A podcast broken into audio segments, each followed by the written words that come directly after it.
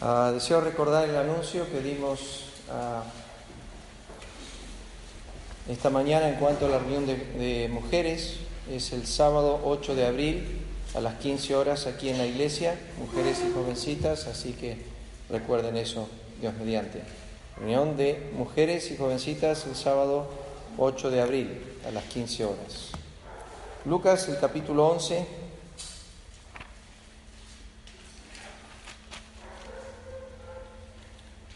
Vamos a leer comenzando con versículo 1. Lucas 11, versículo 1, dice así. Aconteció que estaba Jesús orando en un lugar y cuando terminó uno de sus discípulos le dijo, Señor, enséñanos a orar como también Juan enseñó a sus discípulos.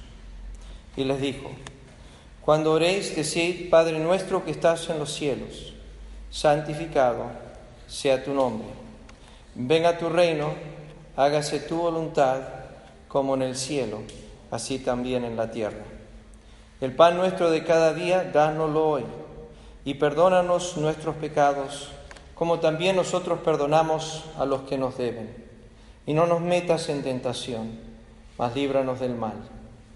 Les dijo también, ¿quién de vosotros que tenga un amigo va a él a medianoche y le dice, amigo, préstame tres panes? Porque un amigo mío ha venido a mí de viaje y no tengo que ponerle delante. Y aquel respondiendo desde adentro le dice, no me molestes, la puerta ya está cerrada y mis niños están conmigo en cama, no puedo levantarme y dártelos. Os digo que aunque no se levante a dárselos por ser su amigo, sin embargo por su importunidad se levantará y le dará todo lo que necesite. Y yo os digo, Pedid y se os dará, buscad y hallaréis, llamad y se os abrirá. Porque todo aquel que pide, recibe, y el que busca, halla, y al que llama, se le abrirá. ¿Qué padre de vosotros, si su hijo le pide pan, le dará una piedra? ¿O si pescado, en lugar de pescado, le dará una serpiente? ¿O si le pide un huevo, le dará un escorpión? Pues si vosotros, siendo malos, sabéis dar buenas dádivas a vuestros hijos, ¿Cuánto más vuestro Padre Celestial dará el Espíritu Santo a los que se lo pidan? Vamos a orar antes de examinar las Escrituras.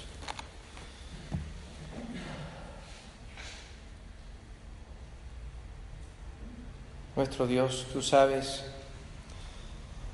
que muchas veces presentamos la pregunta del apóstol Pablo al venir a tu palabra,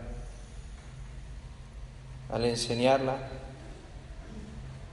al pensar en las palabras del salmista, cuántas veces él, reconociendo que tú eres su creador y su formador, necesitaba ser enseñado. Pensando en las palabras de la oración de Liu, cuando dijo, enséñame tú lo que yo no veo. Las palabras de Liu cuando dijo, ¿quién enseña como Dios?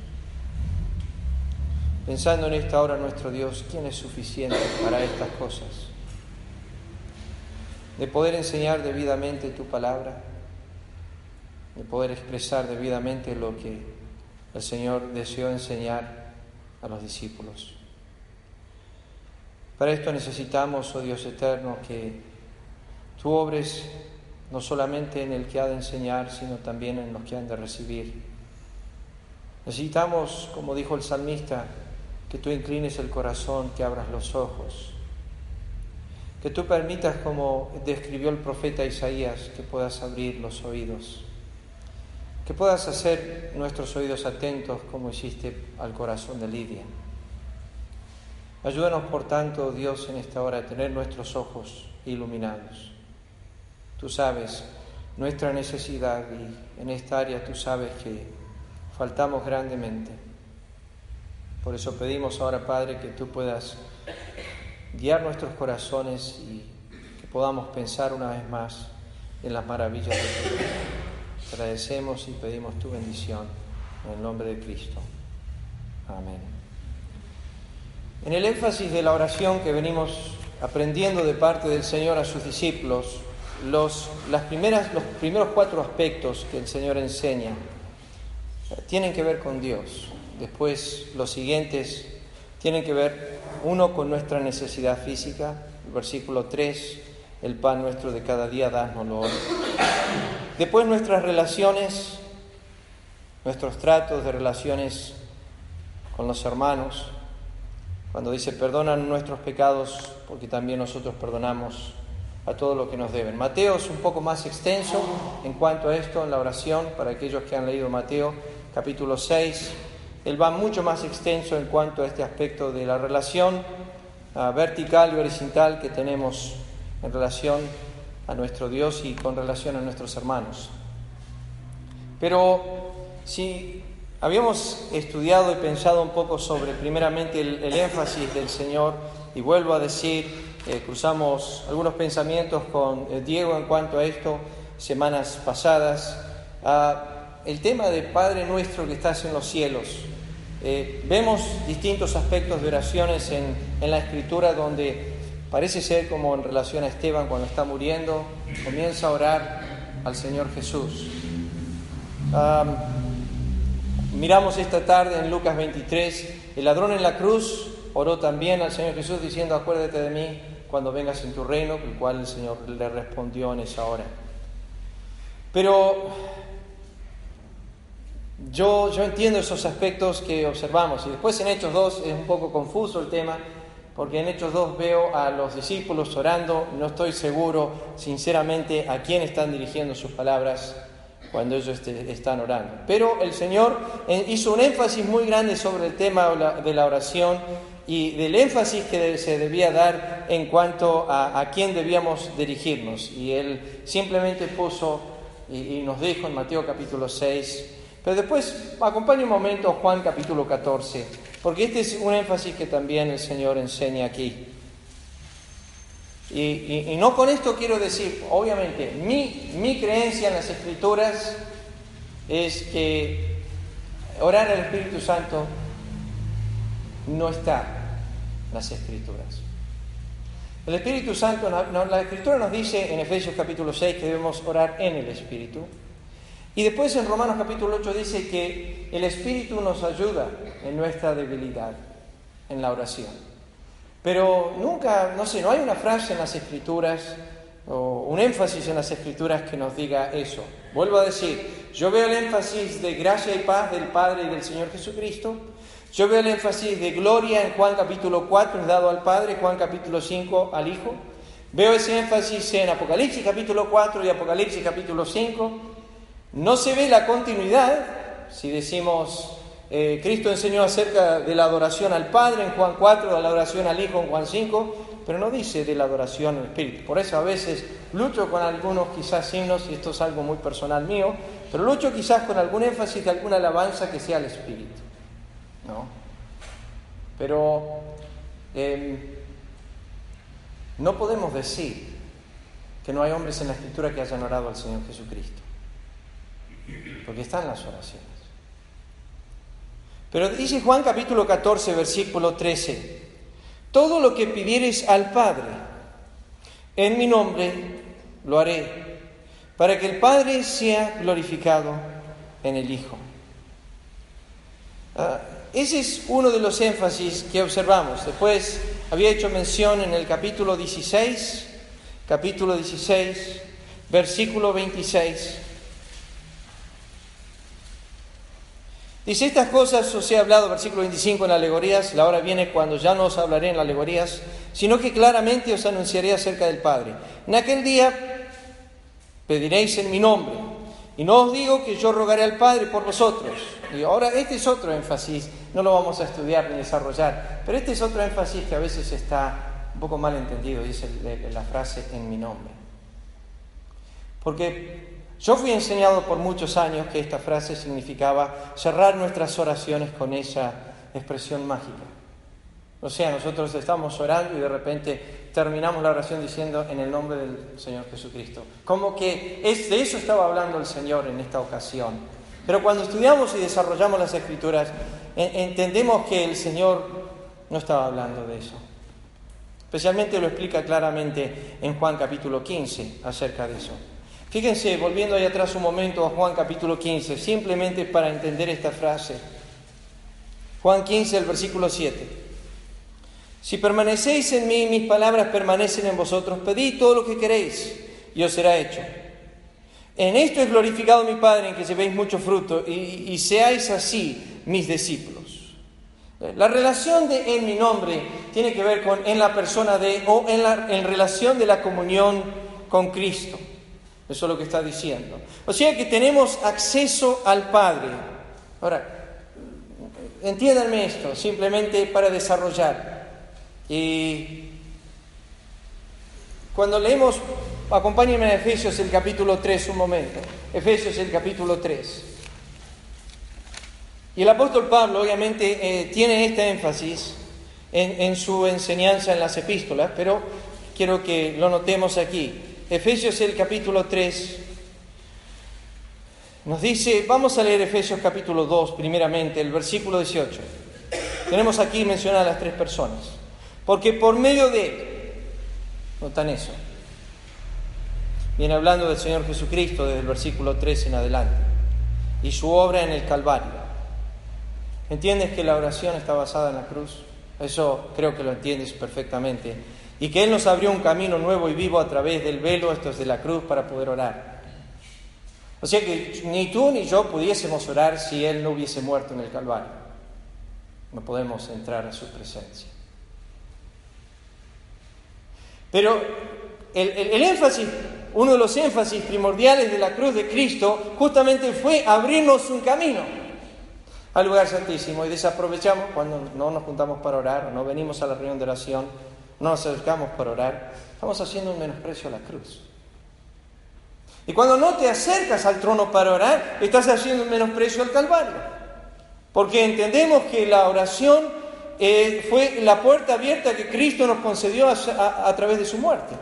En realidad, el autor de los Hebreos dice, teniendo libertad para entrar al lugar santísimo. Sea que Él nos abrió una puerta para hacerlo. Escaseamos en eso. Nuestras, usualmente nuestras oraciones diarias son gracias por los alimentos. Os bendice a los hermanos pero no un estar en su presencia, no un vivir en su presencia. Y no hablo, generalizo cuando digo eso, porque sé que hermanos interceden y hay hermanos que oran, pero tú conoces tu corazón.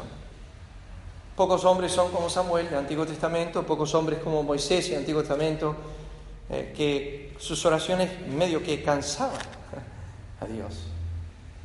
Dios le dijo a Moisés, basta, no me preguntes más sobre el asunto. O, Dios le dijo a Samuel, ¿no? ¿hasta cuándo vas a llorar por Saúl? Ya está, no llores más por él.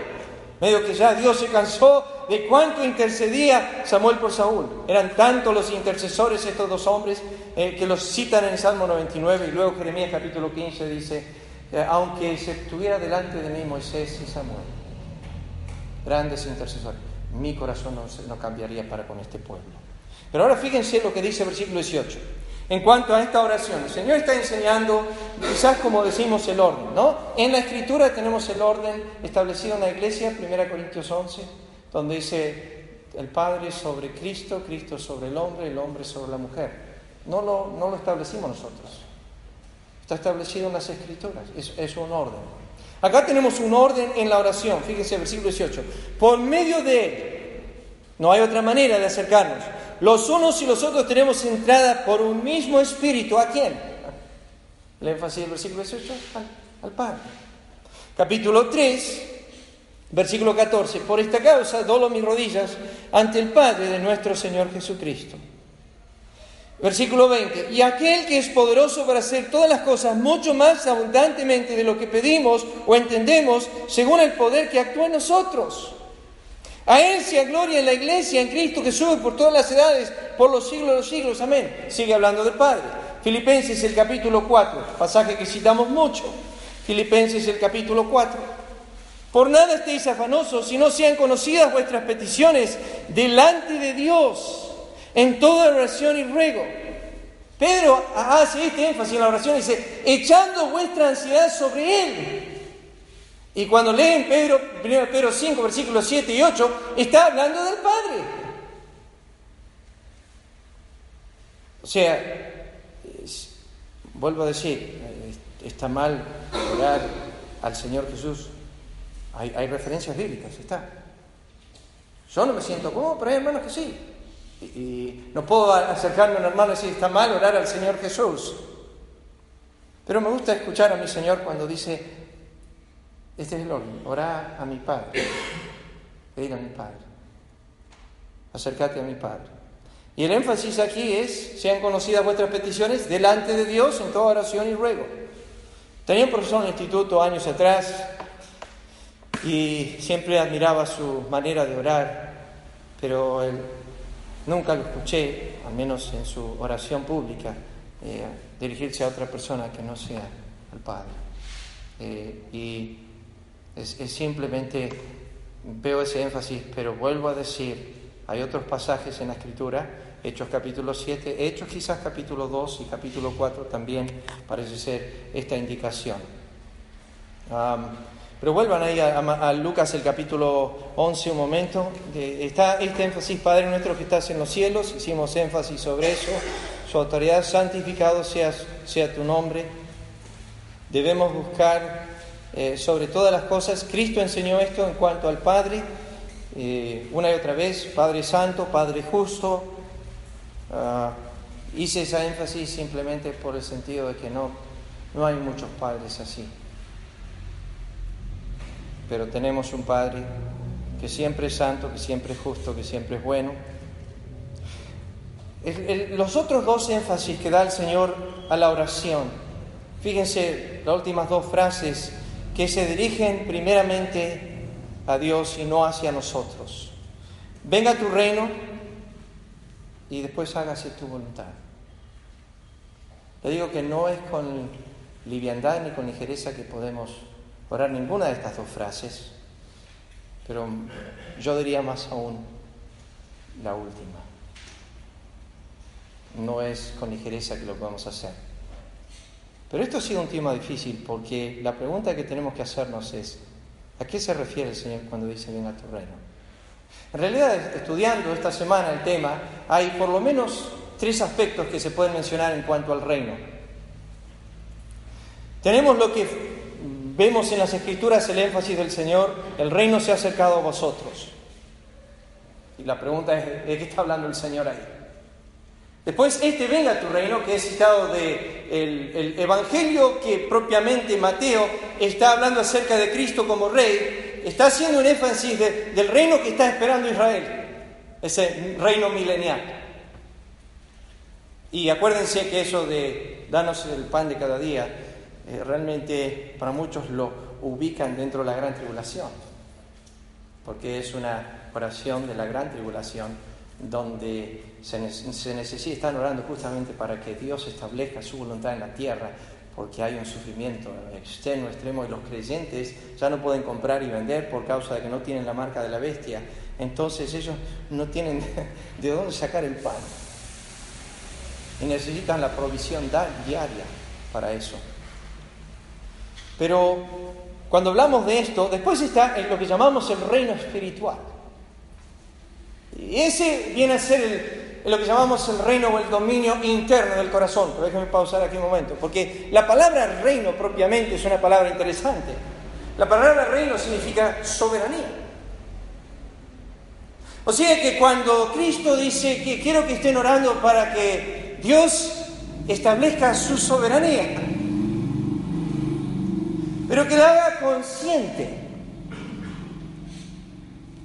Es interesante que este tema leyendo las escrituras y meditándolas, eh, se va muy atrás al Antiguo Testamento y esto es algo que se ve muy a menudo en los salmos, pero en relación a la creación.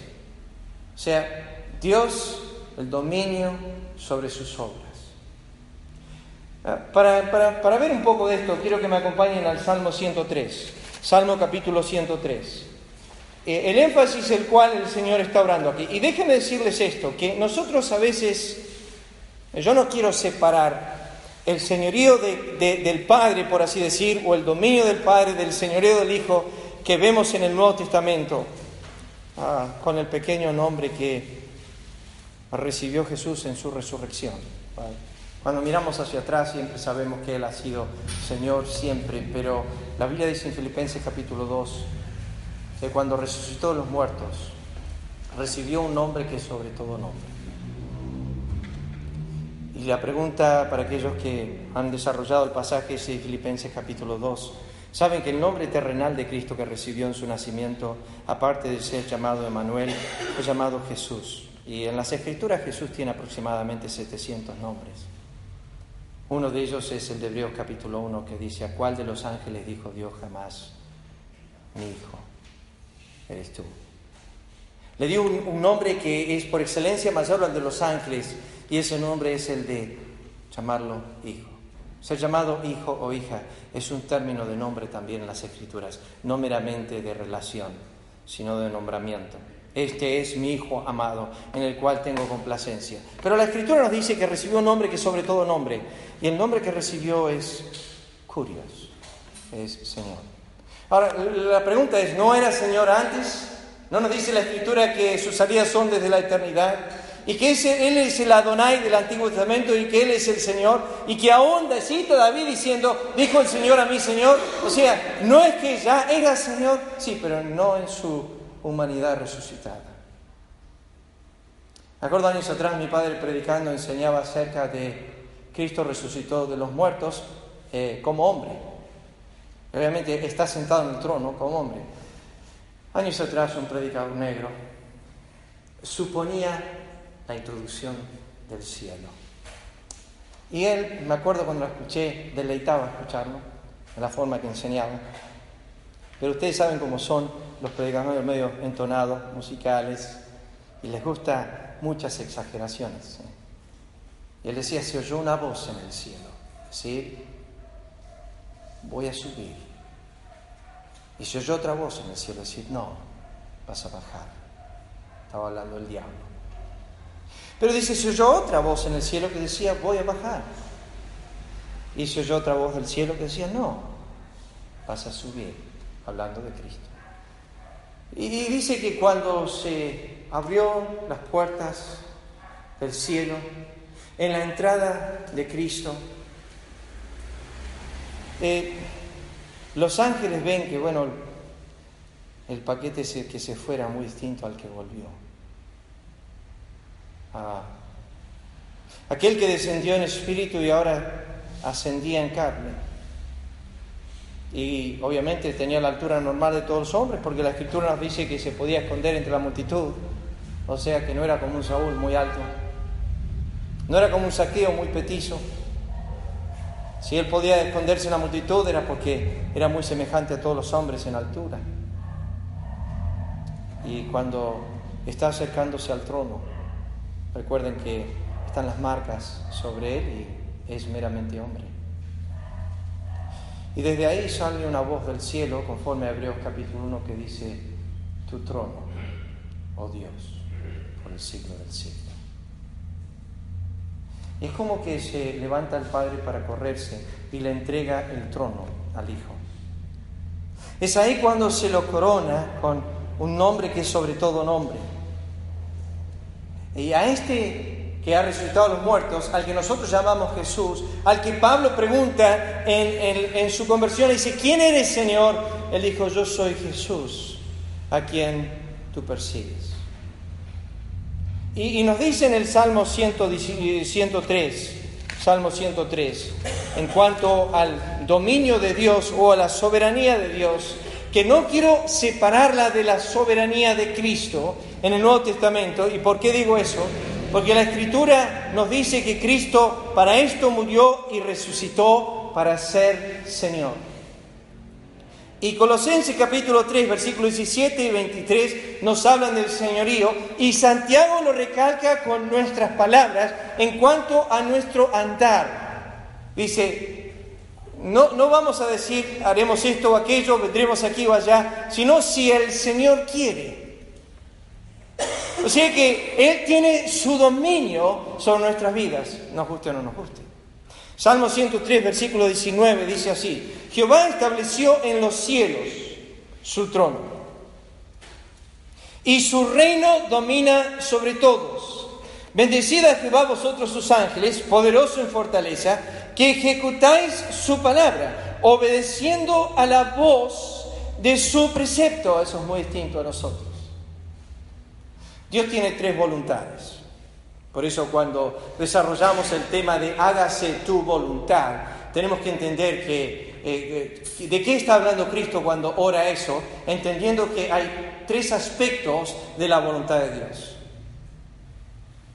Esta es la segunda, la voluntad de precepto, lo que Él manda, lo que Él desea que yo haga, pero no significa que yo lo haga.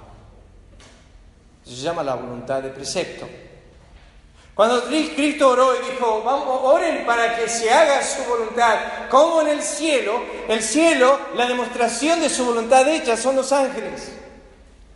Y el reino ahí gobierna Dios, no hay problema con la soberanía de Dios. Pero no, no es así entre los hombres. Sabemos eso. Hay una voluntad de Dios que ha ordenado desde el principio y que es inviolable y que es incambiable. Esa voluntad, dice Arcis Pro, muchos de nosotros no comprendemos o entendemos. Después, la última, el último aspecto de la voluntad de Dios es la voluntad permisiva, donde Él se permite ser resistido, burlado, injuriado, menospreciado maltratado. Él permite todo eso. Él permite a un Jonás huir de su voluntad de precepto y entra la voluntad permisiva de Dios, donde por unos momentos o quizás días Él lo permite a salir fuera de la voluntad del precepto, del mandato, cuando le dice ve a Nínive. Y Él no va a Nínive, no hace la voluntad del precepto de Dios, sino que meramente empieza a huir de eso. Después está aquello que no puede desobedecer su voluntad, su autoridad. El mar no lo puede hacer. Los vientos no lo pueden hacer. Los demonios no lo pueden hacer. No pueden resistir a la palabra de su voluntad. Las enfermedades no lo pueden hacer. Cuando Él manda, eh, se sucede enseguida. En Génesis, cuando Él manda en su voz a crear, sucede enseguida. Esa, es, esa voluntad no es voluntad meramente de precepto, sino se llama voluntad de decreto. Es una ordenanza y se cumple. Y no hay nadie que la puede violar.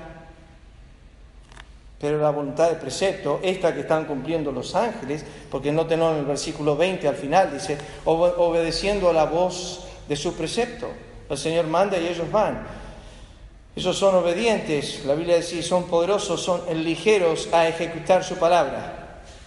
Ya Dios manda y ellos están prontos a hacerlo. Dios le dijo a Moisés, quiero que vayas a librar a mi pueblo de Egipto. Ah, yo no sé hablar. No puedo. Dios le dijo, Jeremías, quiero que vayas. Ah, no sé si puedo.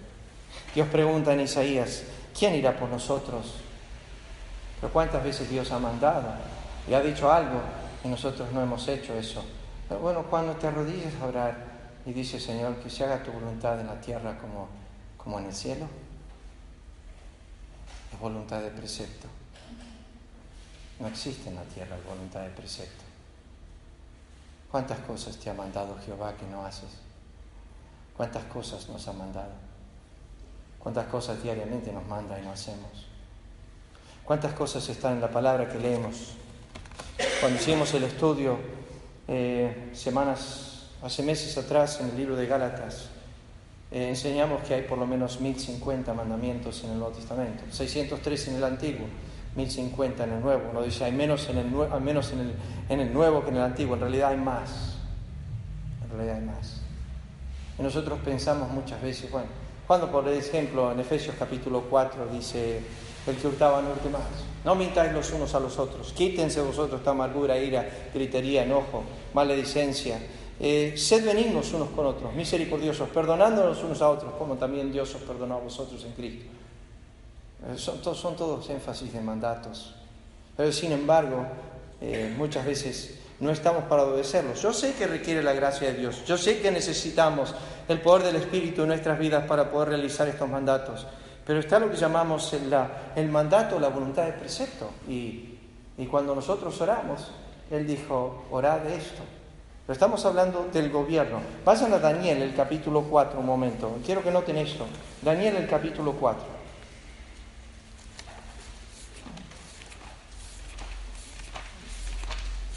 En este pasaje encontramos lección clara de lo que Dios puede hacer continuamente con nosotros. Daniel 4, versículo 3. Cuán grandes son sus señales. 4.3. Cuán potentes son sus maravillas. Su reino, reino sempiterno y su señorío de generación en generación. Este es el testimonio de Nabucodonosor. ¿Qué es lo que pasaba con Nabucodonosor? Era rey, pero no sabía de quién era el reino. Él no entendía Proverbios capítulo 8. Por mí gobiernan los reyes y los príncipes determinan justicia. Él no entendía el concepto de Proverbios capítulo 8. Él no entendía lo que David entendía cuando estaba en el trono, conforme a 1 Crónicas 29:11. Tuya es, oh Jehová, la gloria, la majestad, el reino, las riquezas, el poder, porque todas las cosas son tuyas. Él no entendía esto. Cuando dice, venga tu reino, establece tu soberanía, es en realidad un entendimiento de que Dios es soberano, pero específicamente queremos que sea así entre los hijos de los hombres. Pero noten, tres veces, capítulo, Daniel capítulo 4, versículo 17 primero, quiero que noten esto. Dice, la sentencia es por decreto de los vigilantes y por dicho de los santos la resolución, para que conozcan los vivientes que el Altísimo gobierna, tiene dominio o soberanía en el reino de los hombres, o sea, en aquellos que dicen yo mando. No tienes que tener, no tienes que ser presidente de la Argentina para pensar que vos mandás en tu vida y que vos tenés el dominio y la soberanía de todos tus pensamientos y todas tus acciones. Ese es un mal grande de nuestro corazón, el pensar que nosotros gobernamos nuestros asuntos. Jeremías capítulo 10, versículo 23 dice distinto. No es del hombre ser señor de su camino de Jehová son los pasos del hombre. Tengan su aquí, vayan a Daniel capítulo 5 un momento. Daniel capítulo 5. Para notar este aspecto de Dios a Belsasar. Cuando le dice en el versículo 23, sino que contra el Señor del cielo te hacen sobreversido. E hiciste traer delante de ti los vasos de tu casa y de tus grandes, tus mujeres, tus concubinas. Bebiste vino eh, en ellos, además de esto, diste alabanza a dioses de plata, de oro, de bronce, de hierro, de madera, de piedra, que ni ven, ni oyen, ni saben. Y al Dios en cuya mano está tu vida. Y acá viene la frase, eh, cuyos son todos tus caminos. O sea, Él es dueño. Oh, yo no lo sé a veces, yo no lo reconozco, pero es dueño. Desde mi existencia, desde mi vivir, desde mi andar, eh, Hechos capítulo 17, Pablo lo cita eso, en él vivimos y somos y nos movemos. Si el Señor quiere, viviremos, andaremos, traficaremos. Si Él quiere, tenemos que agregarle siempre eso, que Él es el dueño, es el del dominio.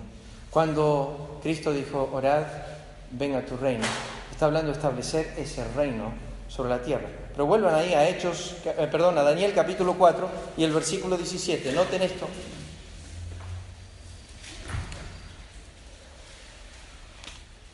Dice, eh, para que conozcas los vivientes que el Altísimo gobierna en el, en el reino de los hombres y que a quien quiere Él lo da y constituye sobre Él al más bajo de los hombres. O sea, Dios se deleita en agarrar a un David de cuidar las pocas ovejas en el desierto. Estamos hablando de eso con los jóvenes ya hace como un mes y medio. Venimos hablando acerca de la vida de David. Y Dios le encantaba ver a un joven que estaba tan ocupado ocupándose de las ovejas de su padre cuando su padre tanto lo menospreciaba. A mí siempre me impacta eso. Y hablamos un sábado solamente de honrando en la deshonra. David era deshonrado por su padre, pero David nunca deshonró a su padre. David era menospreciado por su padre, pero él nunca menospreció a su padre. Dios encontró en David un joven que quería en el reino, pero porque era fiel en lo poco, por eso en lo mucho lo iba a poner, obviamente. Pero David eh, no buscaba el reino, ni lo deseaba, esa es otra preocupación grande. Y que cuando Dios lo ungió a David a través del profeta Samuel, y fue llamado por Saúl al palacio para tocarle el arpa, para, para poder sacar el mal espíritu que había venido de parte de Jehová. Después cuando terminó de tocar y el espíritu se fue, dice la Biblia, se fue a, cuidar las pocas ovejas de su padre. Él podría haber ascendido. Sabía que era rey ya, que había sido escogido por rey. Pero David se fue de vuelta a cuidar las pocas. Y uno le pregunta, ¿dónde está David? Y cuando lo vinieron a buscar, dice, está con las ovejas. Frase preciosa. ¿A dónde está David? Está con las ovejas. El rey de Israel está preocupado por unas pocas ovejas en el desierto que no tienen para comer. ¿Qué está haciendo David? Está con las ovejas, está cuidando de ellas, se está ocupando en lo poco. Para él no es poco. Son las ovejas su padre, ese padre que lo menosprecia, que no lo tiene en cuenta, que nunca lo, lo alaba ni lo engrandece, que lo menosprecia como sus hermanos. Él honra en la deshonra. Bueno, acá nos dice capítulo 4, versículo 17, que Dios constituye sobre eh, el trono al más bajo cuando Él quiere. Él exalta, humilla. Pero versículo 25, noten, dice, te echarán de entre los hombres y con las bestias del campo será tu morada, y con hierba del campo te apacentarán como a los bueyes, y con el rocío del cielo será bañado. Siete tiempos pasarán sobre ti, hasta que conozcas que el Altísimo tiene dominio en el reino de los hombres, y que lo da a quien Él quiere. Versículo 33, perdón, 32. Y de entre los hombres te arrojarán y con la bestia del campo será tu habitación, como a los bueyes te apacentarán. Siete tiempos pasarán sobre ti hasta que reconozcas que el Altísimo tiene el dominio en el reino de los hombres y lo da a quien él quiere. Tres veces, a través de Daniel, el Espíritu de Dios le tiene que decir a Nabucodonosor, el que tienes que reconocer que el que gobierna en los hombres es Dios, no tú. Y que dónde estás en una posición, no importa si tienes vida, si tienes trabajo, si tienes salud, el que esté dando esto en su dominio es Dios. Y cuando Él quiere, lo quita. No necesariamente te puede poner en un trono, puede sacarte la corona de honra. Simple eso. Esa corona de honra y gloria que te dio en tu nacimiento. Esa corona de honra y gloria que le dio a Adán esa corona de honra que Job dijo, me has quitado mi corona de honra y gloria. Señor, en su dominio puede sacarte la corona de honra, la corona de gloria. ¿Qué quería establecer en el corazón a Nabucodonosor? Bueno, fíjense, versículo 34.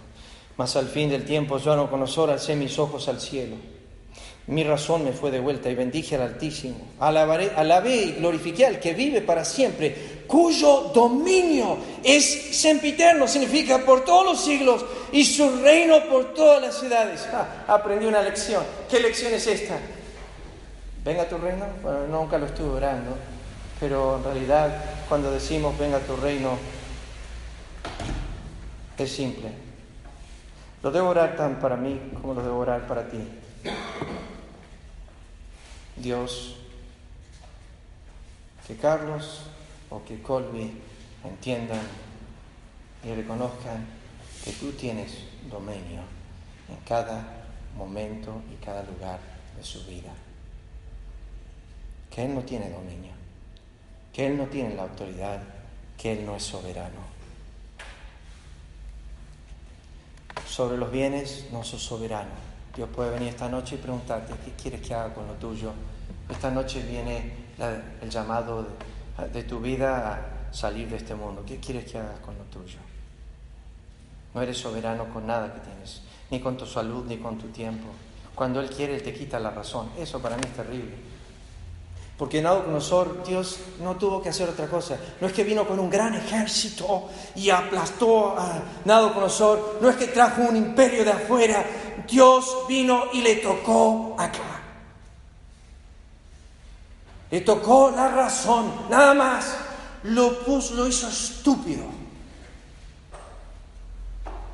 Y por siete años comía pasto con la bestia del campo y sus hijos lo veían. Tu papá está loco. ¿Cómo? Está loco. ¿Pero qué pasó? ¿Y el rey? Sí, no sé, se le fue el dominio. En realidad no, no, tiene, no tiene razón. En realidad está comiendo pasto allá en el campo. ¿Tu papá? Hace mucho, hace tres años ya. Nada, lo vas a ver ahí, con los perros comiendo pasto, con las vacas. Dios no tuvo que traer un ejército. Dios solamente tuvo que tocar algo que yo no puedo tocar.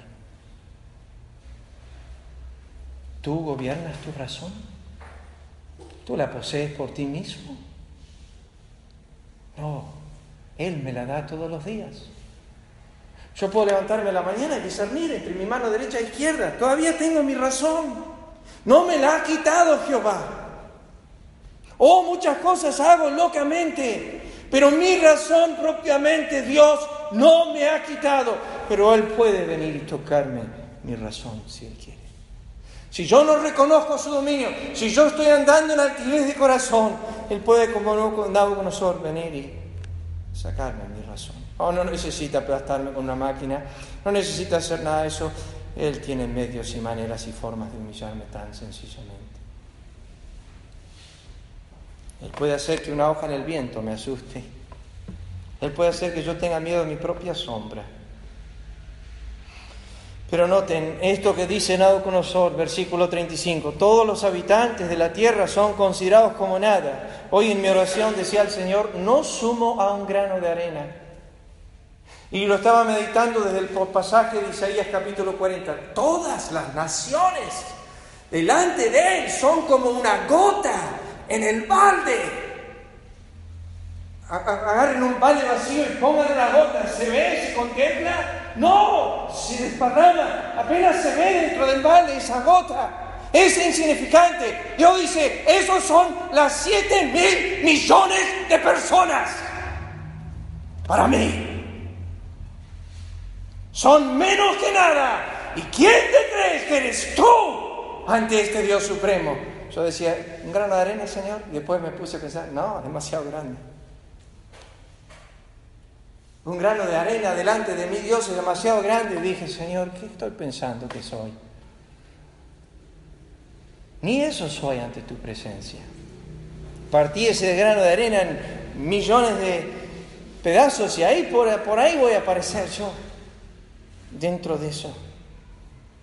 No, la Biblia dice que todo, todo el ejército del cielo, esos son las millones de galaxias, billones, dice la ciencia. Nótenlo, versículo 35. Él hace según su voluntad en el ejército del cielo, en los habitantes de la tierra, y no hay quien detenga su mano y le diga, ¿qué haces? Eso es la segunda parte de la oración. Venga tu reino, hágase tu voluntad. La Biblia dice en Salmo 115, Salmo 136, que Dios hace lo que le place en los cielos y en la tierra. Tiene el control absoluto de su dominio. Bueno, esto es Nabucodonosor, pero al final, nótenlo, versículo 37. Ahora yo, Nabucodonosor, alabo y engrandezco y glorifico al Rey del cielo, porque todas sus obras son verdades, sus caminos son justos y él puede humillar a los que andan con soberbia. Venga tu reino. Déjenme decirles esto, Apocalipsis está establecido eso del reino y llegando al final. Y hay gozo en el cielo, capítulo 19, cuando se viene introduciendo el milenio, cuando los moradores de la tierra son sacados de la tierra, cuando son echados al infierno, cuando Dios comienza a juzgar, cuando manifiesta su dominio y su control absoluto sobre los hombres. venga tu reino. Pero debes orar esto en relación a mí y yo en relación a ti. ¿Y qué quiero decir con eso? ¿Cuántas áreas no gobiernan de Dios nuestro corazón? Déjeme darle una. Vayan a Colosenses capítulo 3. Colosenses el capítulo 3. Ya termino. No vamos a desarrollar la siguiente frase, venga, hágase tu voluntad. Hemos hecho mención, pero no lo voy a desarrollar. Pero quiero que noten Colosenses 3.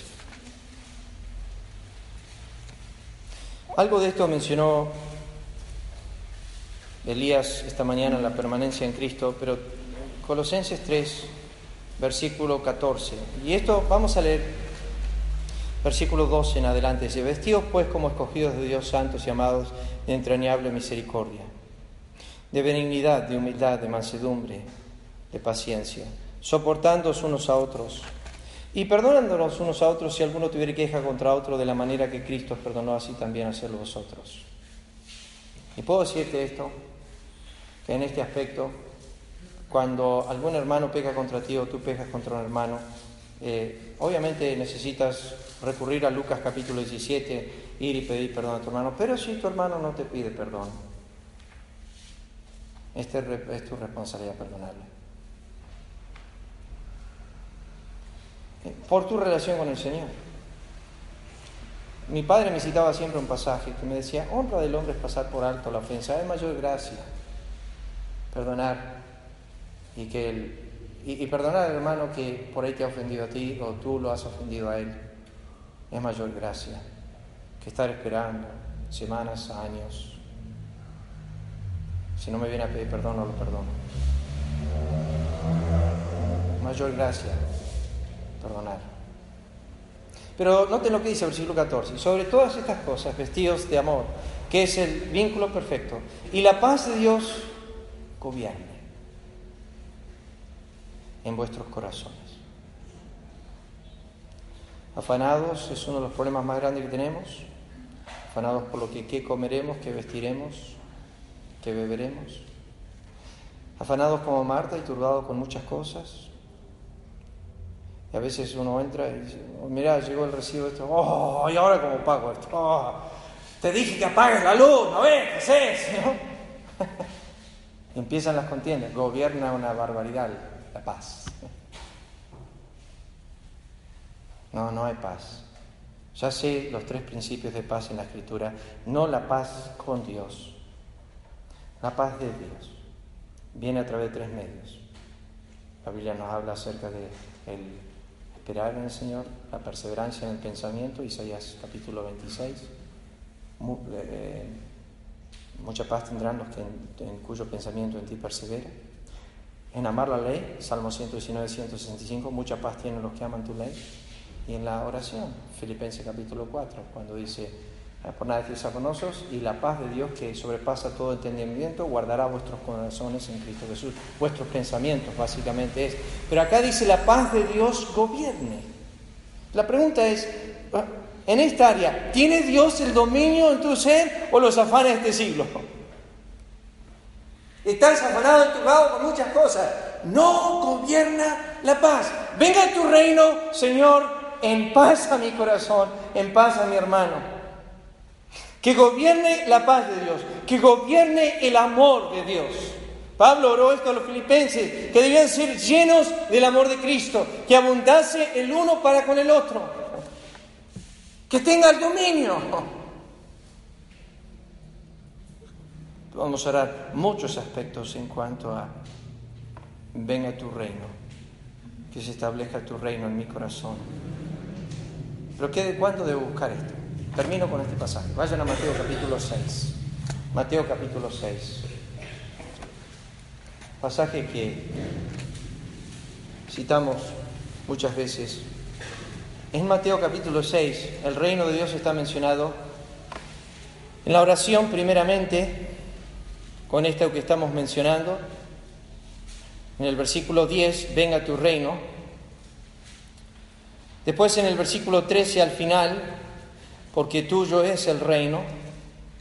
Y después en el versículo 33, vas a buscar primeramente el reino de Dios y su justicia. O sea que su dominio en mi diario vivir. Cuando Cristo cita, ven, buscar primeramente el reino de Dios, está en contraoposición a qué beberemos, qué comeremos, qué vestiremos. Cuando dice buscar primeramente el reino de Dios, está justamente hablando de, miren las aves, miren los lirios, aprendan que las aves no trabajan eh, y, sin embargo Dios las alimenta, aprendan que los lirios Dios los viste así. Si Dios puede hacer esto, entonces ocúpense de buscar el dominio de Dios y no ser dominados por el mundo. Oren para que Dios tenga el dominio en sus vidas y no el mundo presente. A mí lo que me preocupa muchísimo, Pastor, usamos es una palabra santa. No vamos a decir, me afano, eso eh, no es bíblico. Preocupar es más sano. No estoy preocupado. Preocupado es lo mismo que estar afanado. Años atrás, en el Instituto Bíblico, pasó por nuestro instituto un predicador y el único énfasis que hizo por una hora es, si estás afanado, deja de hacerlo. Y si no estás afanado, no empieces. todo el mensaje fue eso. Si estás afanado, deja de hacerlo. Y si no empezaste, si no estás afanado, no empieces. Por años yo me afanaba de que mis padres iban a morir en un vuelo de avión. Es la verdad. Por años pensé que mi padre iba a morir de problemas en los pulmones. Siempre que viajaba, mi papá me dejaba una carta. No se preocupen, cierro la Biblia. Voy a contar esta historia. Siempre nos dejaba una carta con familia, con un sobre. Pero si había un accidente, estaban todos los datos de lo que nosotros teníamos que saber ahí en el sobre. Me acuerdo cuando vivíamos acá en la Unión o, eh, fuimos corriendo una noche a Templo porque papá estaba ahogándose y me llamaron para ir y yo estaba desesperado. Y llegué y estaba el doctor Núñez, doctor conocido de la familia, y, él estaba ahí atendiéndolo a papá. Y yo estaba mirándolo y me agarraba una angustia terrible de que me afanaba por eso. Iba a casa, no pude dormir pensando en que él estaba enfermo y me agarraba una tristeza y lo escuchaba muchas veces toser y me agarraba tristeza viéndolo. Estaba afanado y, estaba afanado cuando viajaban en el vuelo y todo eso y murió de cáncer de páncreas. Nada que ver con mis afanes. No sé ¿Cuál es tu afán? No sé cuál es tu preocupación. Pero siempre pienso en esa hermosa ilustración de las dos palomas que están ahí hablando los hombres están corriendo como la gallina sin cabeza. Y una paloma le decía, no entiendo por qué los hombres están tan afanados y preocupados. La otra respondió, seguramente porque no tienen un Padre celestial como nosotros, que nos alimenta. Seguramente no estamos confiando el Señor, venga tu reino, tu dominio en mi corazón es absolutamente necesario. Yo necesito su paz que controle mi ser. Cuando no tengo esa paz, esa turbación de espíritu en mí, sí, yo sé que sufrimos con las cosas de esta vida, pero mucho más aún debemos entender que Él tiene el dominio. Si Él quiere que Abraham pase hambre, él tiene el dominio. Si Él quiere que tenga abundancia, Él tiene el dominio. Si Él quiere que Saulo de Tarso, ahora Pablo el apóstol, viva enfermo el resto de su vida, Él tiene el dominio. Y si Él quiere sanar a Epafrodito, Él tiene el dominio. ¿Entiendes? Él tiene el dominio en todos los aspectos. Él es. Él es el reino. Él es el que controla todas estas cosas. Vamos a orar. Nuestro Dios y nuestro Padre, pedimos que nos guardes esta semana, que bendigas tu palabra, nos ayudes a meditar en ella como el salmista de día y de noche, nos ayudes a amarla como el salmista cuando dijo, cuánto amo yo tu ley, en meditación de día y de noche. Guárdanos esta semana en tu misericordia. Pedimos tu bendición en el nombre de Cristo. Amén. Señor les bendiga. Si alguien no tomó el calendario de abril, acérquense a tomarlo.